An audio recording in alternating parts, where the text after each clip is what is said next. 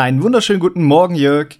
Ob der so wunderschön ist, weiß ich nicht. Warum schwimmen da kleine Fische in unserem neuen Rechner? Na, wenn der schon diesen Wassertank hat, was spricht denn gegen ein paar Zierfische in der Redaktion? Dagegen spricht, dass es eine Wasserkühlung ist. Was macht eine Wasserkühlung? Sie nimmt Hitze auf. Ach, deshalb schwimmen die mit dem Bauch nach oben.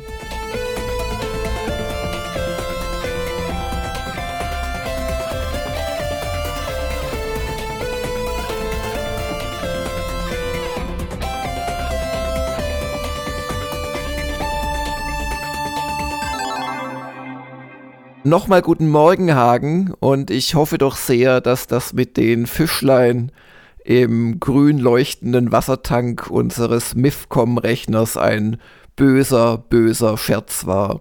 Ja, Jörg, bei der Erstellung dieses Gags kamen keinerlei Tiere zu Schaden. Genau. Und äh, wenn ich mir mein Mittagessen schmoren möchte, dann mache ich das auch nicht durch die Hitzeentwicklung unseres Rechners. Ah, du bist also Peskarier. Nein, du bist ja Fleischesser. Du bist äh, Nussarier, was immer das heißen könnte.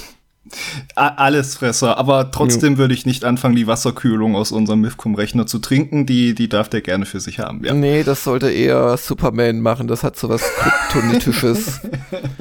Und ich weiß noch nicht genau, da ist ja, das ist ja kein Wasser, das ist ja in Wahrheit irgendeine Spezialflüssigkeit. Also möchte man, glaube ich, eher nicht in seinem Magen haben. Und damit guten Morgen, äh, liebe Zuhörer. Auch euch wollen wir nicht in unserem Magen haben, aber gerne dürft ihr uns in euren Gehörgängen hören haben, oh. was auch immer. Und wer es nicht mitbekommen hat, woher jetzt von diese, diese Nussallergie kommt, die kommt, also die hast du natürlich, aber der Verweis darauf wurde bei mir dadurch getriggert, dass wir am Freitag Besuch hatten das wissen ja auch nur die Premium-User. Mhm. Ähm, und zwar von Patrick, aka Toream. Und der hat, weil irgendwie scheinen das alle Besucher zu glauben, dass sie das mitbringen müssten, ähm, der hat uns ein Fresspaket mitgebracht, also ein kalorienreiches Fresspaket. Zuckerreich auch, ja. Genau. Und ich habe schon dem Hagen die Erdnussbutter-Geschichten überreicht. Die würden bei dir wahrscheinlich wirklich zur Atemnot führen, oder? Ja, ganz akute Atemnot. Aber keine Angst. Ich habe es jetzt länger nicht ausprobiert. es waren noch andere Sachen dabei, zum Beispiel sehr leckere Hefeplätzchen mit Blaubeeren drin, nachdem ich die Packung gegessen hatte am Freitagabend, weil es wurde etwas länger bei uns beiden habe ich dann, oder am Samstag habe ich das letzte Stück noch gegessen. Ich wollte schon sagen, warum die Vergangenheitsform? Habe ich dann mal auf die Kalorienangaben geguckt und habe beschlossen, jetzt einige Wochen nichts mehr zu essen. Aber vielen Dank, Patrick. Also wir schätzen wirklich, auch wenn es anders klingt, äh, deine Mitbringsel sehr. Und vor allem, dass du da warst und auch ja gleich bei der Japan-Doku mitgeholfen hast. Sehr gut, so, mm. so, so soll das sein. So lobt man sich den Besuch, ne? Gleich genau. tatkräftig dabei.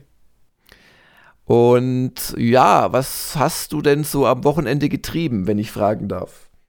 Ich, ich hatte ein etwas, äh, ein, ein, ein zwiespältiges Erlebnis, sag ich mal. Weil du erinnerst dich, es ist ja Darkest Dungeon äh, 2 rausgekommen, ja. dass ich, dass ich ja auch erwartet hatte, auf das ich mich gefreut hatte, wo ich jetzt sehen wollte, ah, haben sie diese Balance-Sachen jetzt hingekriegt, diese, die beim Early Access Test von mir damals noch moniert wurden. Mhm.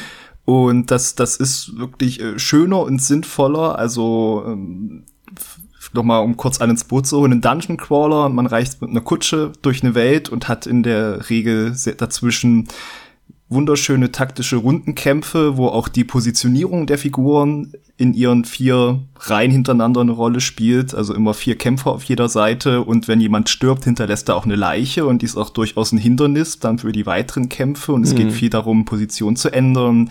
Und im zweiten Teil jetzt auch ganz viel darum, Spezialeffekte aufeinander zu häufen und die dann, äh, ne, also Leute mehrfach zu vergiften. Und dann kriegen sie wahnsinnig Schaden jede Runde. Oder sie als Ziel zu markieren. Und dann sind andere Angriffe wertvoller. Und ich dachte, ich kenne mich noch schon ein bisschen aus vom Early Access hier. Mhm. Und die haben den ersten Akt, den ich jetzt auch schon kannte vom Early Access, den haben sie spürbar leichter gemacht auf den Weg zu den Bossen. Aber Jörg, die, diese Bosse, die wischen einfach so gnadenlos mit mir den Boden auf, dass ich da teilweise zwei Stunden an einem Ding sitze und ich hatte wirklich Spaß und dann hört's aber auf so einer Note auf, wo ich denke, okay, jetzt habe ich wieder ganz viele Ressourcen gekriegt, um neue Figuren freizuschalten, kann ich neue Teamaufstellungen probieren, ich habe neue Kampf-Items, die ganz wichtig sind in dem Spiel, weil die setzt du ein zusätzlich zu deinem Zug. Du kannst also so ein Item einsetzen und dann noch deine reguläre Aktion machen. Hm. Also ich schalte da wahnsinnig viel frei und mache da viel, aber es hört gerade immer auf mit einem Moment des Scheiterns und ich müsste da so viel Stunden reinstecken, dass ich überhaupt mal die neuen Akte sehe. Es ist, es hm. macht mich gerade ein bisschen äh, fertig und lässt an mir zweifeln. Das, das klingt nach Arbeit und wenig Spaß, ehrlich gesagt. Ja, das Schlimme ist, es macht Spaß bis dahin. Also dieses, dass es so schwierig und gemein ist, gehört ja irgendwie dazu, aber dann wirklich mit so einem Scheitern rauszugehen, ganz am Ende ist, wenn man vorher eigentlich ganz gut durchkam, das ist gerade das Fiese. Und was man dazu noch sagen muss, was sie, sie haben es adaptiv gemacht in der Hinsicht, dass du ein Item benutzen kannst, dann kriegst du halt weniger von dieser Meta-Währung, wenn du das benutzt, aber es macht allgemein deine Truppe stärker und die mhm. Gegner schwächer. Und wer es noch fieser haben möchte, der kann das Gegenteil ausrüsten. Noch eine Fackel, die die Gegner stärker und die schwächer macht. Mhm. Aber dann fühlt sich halt wieder doof an, wenn man mit der anderen, mit der leichten Fackel rumrennt, wenn man sich dann denkt, na, ist es jetzt aber so ist es eigentlich nicht, wie es äh, balanciert ist. Und von daher, also ich hatte wirklich viel Spaß bis, bis an den Moment, wo ich dann doch wieder zum Beispiel, weil ich vergessen habe, dieses Zusatzitem zu nutzen, was eine Figur geheilt hätte. Und dann ziehen mhm. drei Gegner hintereinander und machen mir einen der Tru Truppe, äh, Truppe tot. Mhm. Und wenn einer erstmal tot ist und vor allem in einem Boss, dann ist das nur noch so eine Abwärtsspirale von mhm es, es gibt ja auch wieder die geistige Gesundheit von denen und das Gemeine ist, äh, wenn die äh, wenn, wenn der Stress explodiert bei denen, wenn das voll ist, dann haben sie entweder einen Zusammenbruch oder sie haben so einen heroischen Moment von Schicksals äh, Verlachung, so, haha, ich mach euch trotzdem fertig. Mhm. Und das wirkt sich A auf alle anderen aus, ob die den hassen oder gut finden, aber B wirkt sich auch auf die Lebenspunkte aus. Und das finde ich krass. Jemand, der eigentlich gar wenig Schaden eingesteckt hat bisher, aber einen Nervenzusammenbruch hat, der verliert 80 Prozent seiner Lebenspunkte. Das fand ich eine etwas hm. fiese Entscheidung an der Stelle, aber hm. das ist just, glaube ich, für Schlachten, weil es manchmal Gegner gibt, die äh, machen körperlich fast gar nichts, die machen die nur psychisch fertig, bis sie hm. nicht mehr können. Also, ähm, ja, deswegen zwiespältig. Also die, den meisten Teil, ich mag die, diesen Dark Fantasy Look und den Sprecher. Der Sprecher ist so fantastisch. Ja, ja. Ich mag die Taktik der Kämpfe, aber ich sehe da gerade echt kein Land, obwohl ich noch hm. das Gefühl habe, ich bin in dem einfachen Anfangsgebiet. Das ist das ach, natürlich. Jörg. Ja, ja, aber ich kenne das so ein bisschen. Da will man ein Spiel lieben und äh, es macht es einem irgendwie schwer und dann lässt man es irgendwann, wenn man ein bisschen Respekt für die eigene Lebenszeit hat. Ja, oder genau, müsst ihr jetzt anfangen, irgendwie online zu gucken, habe ich das Gefühl, äh, was sind denn gute Zusammenstellungen, ja, die ja, wirklich genau. zusammen Synergie haben und so. Und dann ist, hm. ja. Ja, aber danke für dieses Update zu einem ja doch sehr erfolgreichen Indie-Spiel der letzten Jahre. Ja, auch ein Darling von mir, ja. Ich bin nie so warm geworden mit Darkest Dungeon. Ich mag auch dieses, du nennst es Rundenkämpfe. Für mich ist das kein Rundenkampf, wenn da quasi 2D vier Leute gegen vier kämpfen. Ich weiß schon, ja, ja, schon auch auf Rundenkampf ist was für mich, ist, ist, ist für mich was, wo man rumzieht und mm. Aktionspunkte ausgibt. Naja, äh, ich habe tatsächlich äh, noch mal ein paar Stündchen in das von mir ja schon einem Jörg spielt vorgestellte Emperor of the Fading Suns gesteckt, weil ich einfach noch mal gucken wollte mit so einer Mod, die äh, Empire Wars Mod, ob man da vielleicht ein besseres Spielerlebnis hat. Und ich hatte insoweit Spaß, als man da wirklich wahnsinnig viel Material hat am Anfang und das erstmal sortieren muss und gleich auf x Planeten spielt, aber ja, nee, also die KI taugt trotzdem nichts. Wenn die KI mehr Zeug hat, dann kann es sein, dass sie durch Zufall halt mal bei dir vorbeikommt und Schaden anrichtet, aber man kann da nicht davon sprechen, dass da irgendwie bewusste Züge gemacht werden. Dann habe ich wieder so einen Heimatplaneten angegriffen. Das war dieses Mal schwieriger, weil viel mehr Zeug drin stand, aber mhm. also da gab es auch wieder keine nix, was man irgendwie als Gegenangriff bezeichnen hätte können. Also es ist wirklich enttäuschend. Ja, ach, Teil dieses, was du ja halt schon beschrieben hast, dieses Schwachsinnige, es gibt diese Sachen, die man unbedingt beschützen muss um alles in der Welt und die packen dann lieber ihre Truppen nebenan ja, ja. in eine Fabrik oder so. Ja. ja, das war jetzt da ein bisschen weniger so, weil einfach viel drin stand, ob das jetzt Zufall war oder ob der Modder da was gemacht hat aber trotzdem hat er mich also gegenwehrlos dann ein, ein, ein ums andere, äh, ja, Städte nennt sich das, aber eigentlich ins Gebäude pro Hexfeld 1 einnehmen lassen. Und darum bleibt mein Urteil aus dem Jörg spielt ein wirklich fantastisches Regelwerk, das funktioniert, wenn zwei Menschen es beherrschen und nutzen. Mm. Aber leider, leider nicht gegen die KI. Und trotzdem, ich hatte wieder ein paar Stunden Spaß. Einfach ja, das ist dann im Prinzip so ein Patience. Du, du spielst halt vor dich hin, du kämpfst gegen die Neutralen. Und es macht schon Spaß, dir diese Counter da zusammen zu organisieren, also die Armeen. Und ja, aber irgendwann merkst du halt, dass du allein spielst letzten Endes. Mm, hat ja. diese Faszination von dem Regelwerk, die da auch trägt, ja. bis, bis halt quasi der Teil ja. kommt, wo sich das zeigt.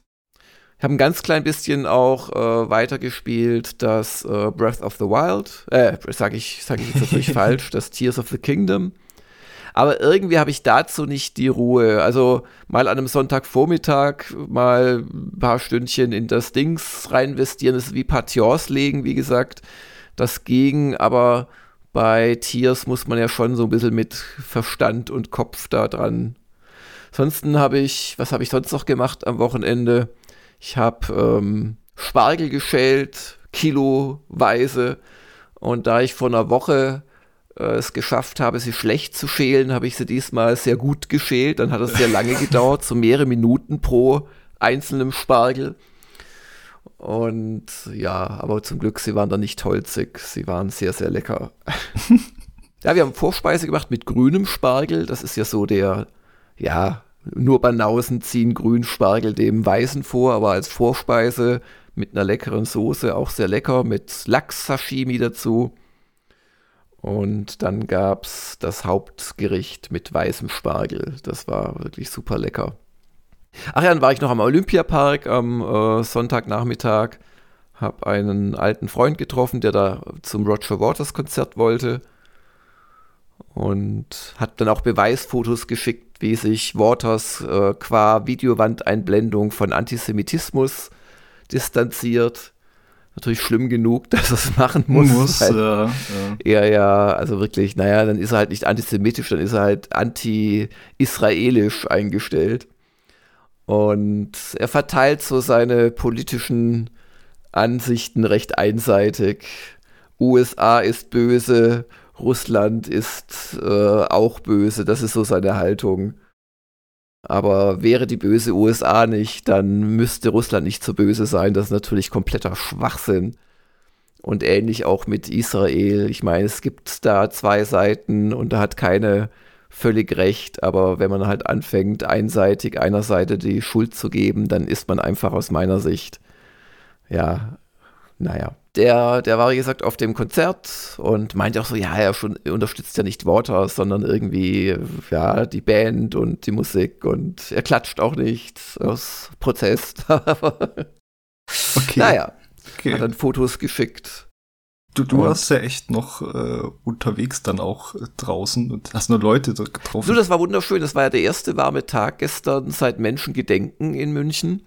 Also seit, weiß ich nicht, März oder so. Und ähm, das war echt schön. Also Olympiapark, wer das nicht kennt, da ist halt das alte Olympiastadion, was wirklich architektonisch nach wie vor schön ist. Da ist der Fernsehturm. Kleiner Pro-Tipp da, also das Waters-Konzert war nicht im Olympiastadion, sondern im, in der Olympiahalle. Aber wenn was im Stadion stattfindet, dann kann man auch einfach auf den Olympiaturm hochfahren, wenn man es rechtzeitig macht, noch Platz kriegt. Dann kriegt man mit so leichter Schallwellenverzögerung kriegt man das Konzert eigentlich auch ganz gut mit. Also ich habe mir mal so die Rolling Stones angeschaut vor ein paar Jahren. Ja, das Und, ist die clevere Art. naja, gut, also ist das natürlich nicht dasselbe Erlebnis, aber man kann das ganz gut sehen und hören. Je mhm. nachdem, wo die Bühne steht, natürlich sieht man dann eher die Zuschauer als die Akteure. Aber ähm, da war viel los. Es war auch eine Bike-Messe, so eine E-Bike-Messe. Bike-Messen sind ja mittlerweile E-Bike-Messen. Es gibt ja keine Bikes mehr, es gibt nur noch E-Bikes. War echt eine schöne Atmosphäre und es war sehr warm. Wie gut, dass im Biergarten statt Radler eine Plörre ausgeschenkt war. Ich meine, Radler ist ja schon verdünntes Bier, aber wie man Radler noch so verdünnen kann, dass es nach gar nichts mehr schmeckt. Man verdünnt es mit bereits verdünntem. Genau. Und ja, nö, also war ganz schön. Hatten wir noch Besuch abends. Und ansonsten habe ich, wie angekündigt, an der Japan-Doku weitergearbeitet. Die wird auch schön. Da war ich echt lange am Zweifeln, weil ja die Tsushima-Folge, die Folge 6, die ja vielleicht schon so diese Woche erscheinen könnte, schon ist gut, weil eigentlich sollte sie Ende April erscheinen, hat halt nicht geklappt. Ist ja eine relativ monothematische Folge, wo wir im Prinzip halt auf eine kleine Insel, wo nicht so wahnsinnig viel los ist, übersetzen, aber die Insel ist halt zufälligerweise Tsushima. Mm, zufälligerweise. Und da gibt es echt schöne Bilder dank deiner Zuarbeit gibt es auch Vergleichsbilder mit dem Spiel. Und es passiert ja durchaus auch auf Fukuoka noch ein bisschen was vorher oder in Fukuoka und auf dem Weg von Fukuoka nach Tsushima und zurück passieren ja vielleicht auch kleine Dinge, die nicht uninteressant sind. Also ich glaube, es wird eine schöne Folge. Wobei ich glaube, sie wird ein bisschen kürzer als die bislang ja im Schnitt immer so eine Stunde langen Folgen besser 45 bis 50 Minuten als das, was irgendwie strecken. Und äh, das ist ja dann eher auch nicht ganz richtig, weil sie wird einfach nur nicht länger als geplant. Ja, versprochen waren ja 40 Minuten, aber im Vergleich musste immer die Realität angucken. Ähm, sind es dann doch äh, wahrscheinlich etwas weniger Minuten. Wie üblich, also füllen ist überhaupt kein Problem, aber es soll ja nicht langweilen oder zäh werden.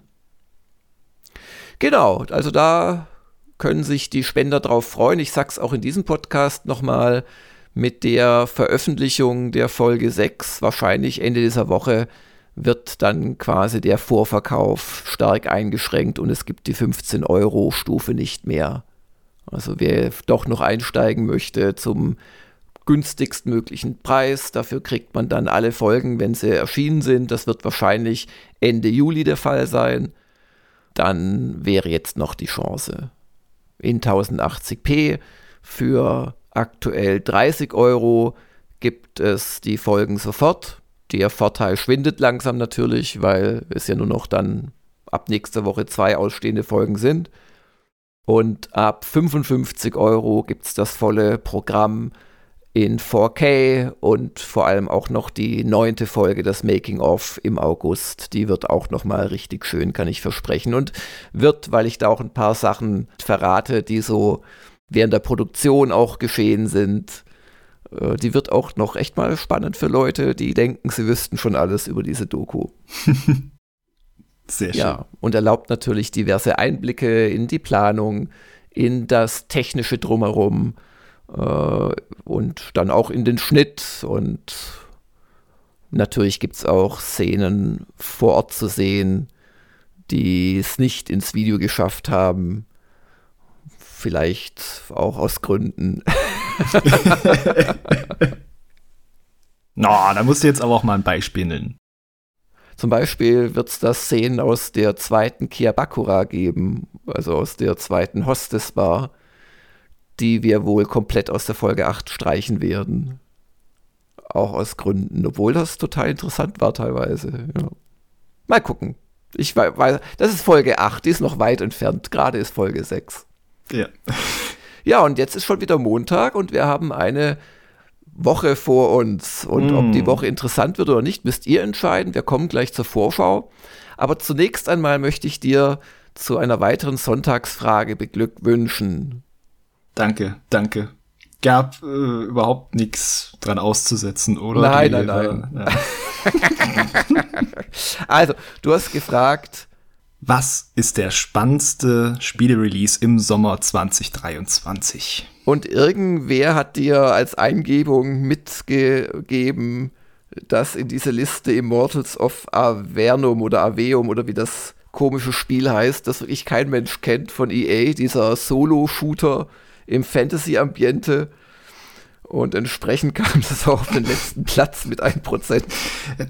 Neue IP von EA im Juli. Ja. Und ähm, für mich überraschend ist der nächstschlechte Platz, nämlich Street Fighter 6. Das haben doch immerhin 1% von euch gewählt, mit ein paar Stimmen mehr. Dann kommt schon das neue From Software Spiel mit 4%. Was? Was? Was? Wie kann das sein? Fragt sich jetzt jeder, dem nicht gewahr ist, dass es sich dabei um Armored Core 6 handelt, eine Mac Action Sim. Ah, ich weiß gar nicht, ob da so viel Sim mit dabei ist. Auf jeden Fall ein ja. Mac-Action-Spiel, das zieht dann weniger als Dark Fantasy äh, ja, Schwert und Schild. Dann kommt ein Spiel, zu dem wir uns erst kürzlich äh, entschieden haben, nicht nochmal eine Multiplayer-Preview-Möglichkeit wahrzunehmen. Aus äh, Sicht dieser Sonntagsfrage war das eine weise Entscheidung, denn nur 6% von euch nennen Atlas Fallen. Und dann kommen die Top 3, die in Wahrheit eine Top 4 gewesen wären, hätte, ja. wir nennen jetzt keinen Namen, aber hätte es der Ersteller der ähm, Umfrage geschafft, ein schon seit Mittwoch feststehendes Datum zu berücksichtigen, denn Jacket Alliance 3 erscheint im Juli, wäre also hier durchaus gut aufgehoben gewesen. Ja. Und ich prophezeie, dass das dann mindestens gleich auf mit dem Umfrage Platz 3 gewesen wäre 14% Final Fantasy 16 und irgendwie bei 12 oder vielleicht auch 17 oder 15 wäre wahrscheinlich Check Alliance 3 gelandet, hätten wir es äh, genannt. Haben auch einige User dann per Comment genannt und man muss auch sagen, dass 20% mit anderes geantwortet haben. Ja. Oder vielleicht ja. hätte 10% es gesagt, aber ich bin ziemlich sicher, es wäre auf jeden Fall vor Atlas Fallen gelandet. Ja, oder 18 Prozent, Entschuldigung, ich will nicht lügen, ja. Und dann kommen die beiden klaren Sieger. Das ist auch hier eine kleine Überraschung, finde ich. Mhm. Diablo 4 nur auf Platz 2 mit 24 Prozent der Nennungen und auf Platz 1 mit 32 Prozent. Baldur's Gate 3. Und darum ist es still geworden. Also da gab es auch von Seiten des Entwicklers und äh, Vertriebs eigentlich keinerlei Infos mehr in der letzten Zeit. Zumindest keine, die sich bis zu mir durchgeschlängelt hätten. Und das ist schon ganz erstaunlich, weil, mhm. also ich warte da auch drauf, aber wahrscheinlich geht es vielen Leuten wie mir, dass sie das sich halt auch das Spielgefühl nicht kaputt machen wollen mit immer wieder neuem Spielen von Iterationen des Early Accesses. Vor allem, wenn der Release dann absehbar ist und dann wieder ja. die Frage, ob man überhaupt den Fortschritt aus dem Early Access mitnehmen kann oder wieder ja, ja, anfängt oder, oder auch genau. anfangen genau. möchte, einfach neu. Ja. Und so geht es mir auch und ich weiß nicht, ich hätte Jagged Lines 3 wahrscheinlich gesagt, trotz meiner Vorbehalte, die ich in der Preview geäußert habe. Aber da wäre direkt danach Baldur's Gate 3 gekommen. Und ich finde es beim näheren Betrachten auch nicht so erstaunlich, dass das super Mainstream-Massen- Action-RPG Diablo 4 bei unserer Zielgruppe halt nur den zweiten Platz holt im Vergleich zu einem Core-RPG, Hardcore-RPG mm. wie Baldur's Gate 3. Das wie du auch meintest, unserer Zielgruppe traue ich durchaus auch zu, dass da Jagged 3 sehr überdurchschnittlich, sage ich mal, vielleicht im Vergleich ja. zu anderen Seiten abgeschnitten ja. hätte. Ja.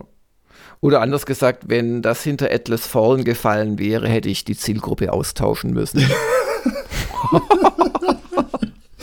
Das geht Wunderbar. ganz einfach. Wir machen nur noch äh, Pony-Spiele, dann ist die Zielgruppe relativ schnell ausgetauscht.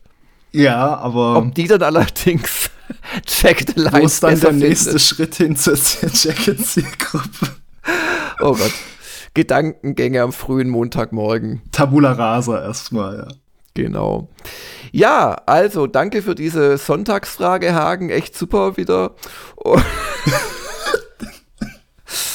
Und jetzt schreiben dann schon wieder Leute, der arme Hagen wird immer so gedisst von dir. Worauf meine Antwort wäre, nein, wenn es gerechtfertigt ist. Und ähm, wir kommen zu der Vorschau zur Vorschau und die macht auch Spaß, Jörg, weil wir fangen direkt mit was Spannendem an, heute am Montag. Und zwar kommt von Benjamin, und das ist der Name, der jetzt noch öfter auftauchen wird, von Benjamin kommt Miasma Chronicles, der Test zum neuen, ja, das ist ja ein Mix einmal Rundentaktik, aber auch Echtzeit, Erkundung und Stealth hm. von den Machern von Mutant Year Zero. Ja, nicht nur Mutant Year Zero, da gab's, das habe ich ja gern gespielt, aber da gab's ja dann noch mal so einen Ableger schon. Wie hieß denn der noch mal? Also nicht die Erweiterung, sondern das andere Spiel vom selben Entwickler. Ja, das ja, war Corruption 2029. Genau, das hat mich auch schon nicht interessiert und ich muss leider sagen, dass mir erstmal Chronicles interessiert mich auch nicht so. Einfach vom Szenario. Ich bin sicher, dass es wieder diese wirklich schöne Mischung hat aus, wie du schon sagst, äh, äh, ja, dieser Echtzeiterkundung von Schauplätzen in so einem schräg oben 3D-Look, in dem auch gekämpft wird, aber dann halt rundenweise. Aber irgendwie, aber ich lasse mich mal überraschen. Also da in dem Fall bin ich wirklich gespannt auf äh, Benjamins Test, weil wer das zum Beispiel sehr, sehr gut findet und das auch begründen kann, wäre das für mich durchaus ein Grund, da mal reinzugucken. Aber dieses Corruption 20 bla bla bla, das schien mir einfach eine zu generische Wiederverwertung der Engine zu sein. Mhm. Genau. Also ich hätte mir ehrlich gesagt lieber ein Mutant Tier Zero 2 gewünscht, weil das fand ich echt sehr spaßig vom Szenario her. Aber vielleicht war es einfach auch nicht so erfolgreich. Wer weiß das schon. Oder das ist so ein Studio, wo sie immer irgendwie was Neues machen wollen. Ja. Also das Studio ist übrigens The Birded Ladies. Genau, also ein schwedischer Entwickler. Ja. Und sie machen es ja jetzt auch nicht mehr für äh, Funcom wie ähm, das Mutant Deer Zero, sondern für 5 of 5 Games. Genau. Naja. Also, da erwarten wir den Test schon in Kürze. Und wie geht's dann weiter? Es geht dann weiter am Dienstag, unter anderem mit dem Test zum Landwirtschaftssimulator 23, ebenfalls von Benjamin Braun. Yeah, endlich mal wieder Trecker fahren. Ja, das äh, nichts tue ich lieber. Nein, aber Benjamin mag wirklich die Reihe und er schaut sich den 23 Kann ich mit deiner Mutter an. sprechen? Der ist vom Trecker überfahren! oh Gottes Willen, das ist ja tragisch. Kann ich mit deinem Vater sprechen? Der ist vom Trecker überfahren! Was machst du Was tust du den ganzen Tag? Tag allein? Trecker fahren! Also ich habe natürlich nicht den Otto Walkes-Vibe äh, rüberbringen können, aber ich habe ihn, glaube ja. ich, relativ richtig zitiert. Ach, da wächst du wunderschöne Kindheitserinnerungen von mir. Hm. So. Du bist vom Trecker überrollt? Oh nein, nein, ich, ich, ich habe Otto Walkes auch mal live ah, gesehen. Otto war großartig. Ist er, ist er immer noch, der ist echt, also der ist ja auch 100 mittlerweile ungefähr, aber ist immer noch echt lustig. Das Programm ist ja, äh, wurde mir zugetragen, im Grunde immer noch dasselbe auch. Ja. er hüpft auch immer noch in seinem Häschengang auf die Bühne und so. Oh. Naja.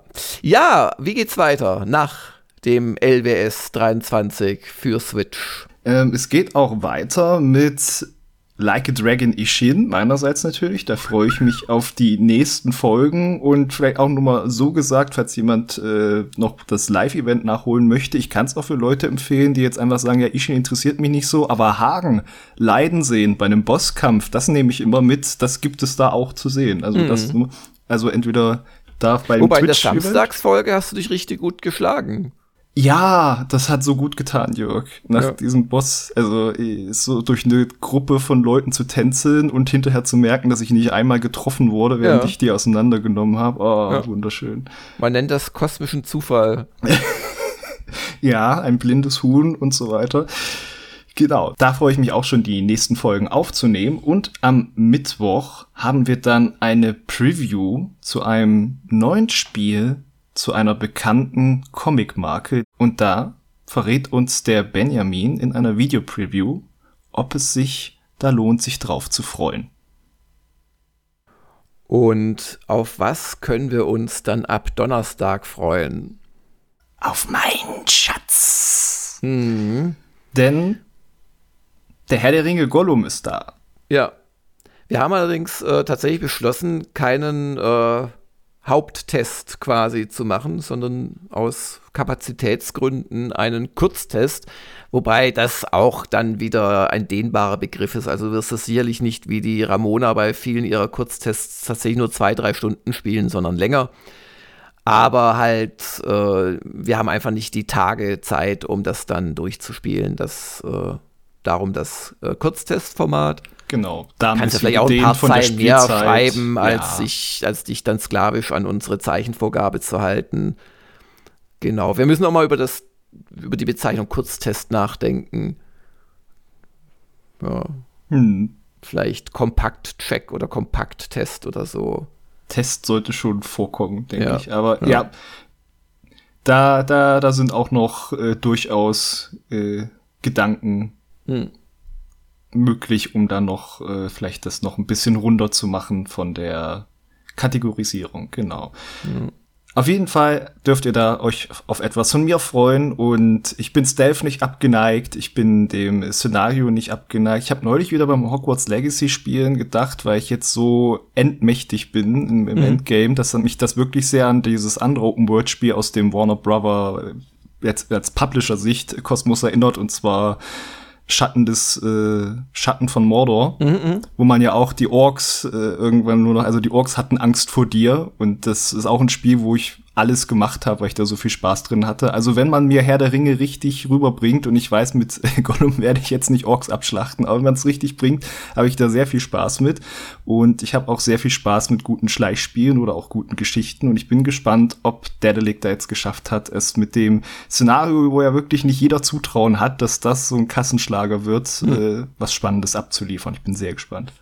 Ja, und am Freitag kommt dann ein Woschka. Da hört ihr zum einen mich und Jörg, aber ihr werdet auch hören mich und den Lee Varley, den Game Director von Miasma Chronicles. Da freue ich mich auf das Gespräch mit ihm. Da wird es natürlich gehen über die Genese des Spiels, aber auch, habe ich mir schon auf den Zettel geschrieben, auch über die Genese von The Bearded Ladies. Das soll auch eine ganz interessante Geschichte sein. Ja, und für die Zuhörer, die mit dem Wort Genese nichts anfangen können und äh, denken, da hat jemand vielleicht jetzt äh, eine Erkältung gehabt und jetzt geht es ihm wieder besser, äh, ja. Die Entstehung von Bearded genau. Ladies. Und wir denken als katholische Zuhörer an vielleicht Genesis äh, oder was auch immer. Ja, naja. klar, kennt man doch aus diesem Anime Neon Genesis Evangelion. Evangelien lesen ja auch die Bibel ab und zu, auszugsweise. Und ähm, ich bin schon längst nicht mehr bei dem Verein. Ich darf das alles so hämisch kommentieren. Und genau, und dann ist eine weitere Woche rum. Wie gesagt, ich arbeite daran, auch die nächsten Tage immer wieder, dass die Japan-Doku Folge 6 erscheinen kann. Versprechen will ich allerdings noch nichts, weil das ist wirklich, der Toream hat es ja auch ein bisschen bestätigt im Woschka. Es ist schon erstaunlich, wo da die Zeit rein versinkt. Das ist teilweise die Farbkorrektur des Himmels, äh, damit man Wolken sehen kann. Und ah, ja. ähm, das ist aber wichtig. Und, und ja, nächste Woche haben wir auch schon wieder Dinge in der Vorbereitung. Könnt ihr euch zum Beispiel auf eine Kolumne freuen, eines äh, unserer Autoren.